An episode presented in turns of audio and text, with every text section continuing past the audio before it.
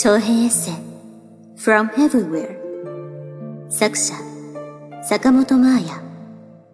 朗読初恋日語教学部レモン。それではお楽しみください。今夜11時頃撮影隊がリスボンに到着する。ある意味実質この旅は今日が最後の一日なのかもしれない。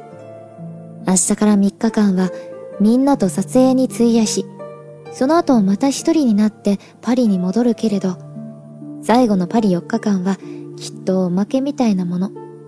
私が求めていた一人旅の本編は、もしかしてこれで終わり？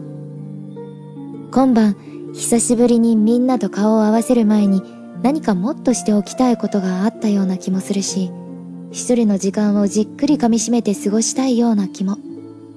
足りない。時間ならたくさんあったはずなのに、なんか全然足りてないや。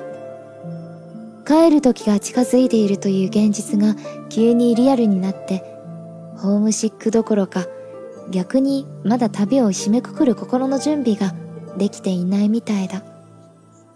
ぼんやり噴水に腰掛けて、目の前を横切るいくつものトラムを眺めていた。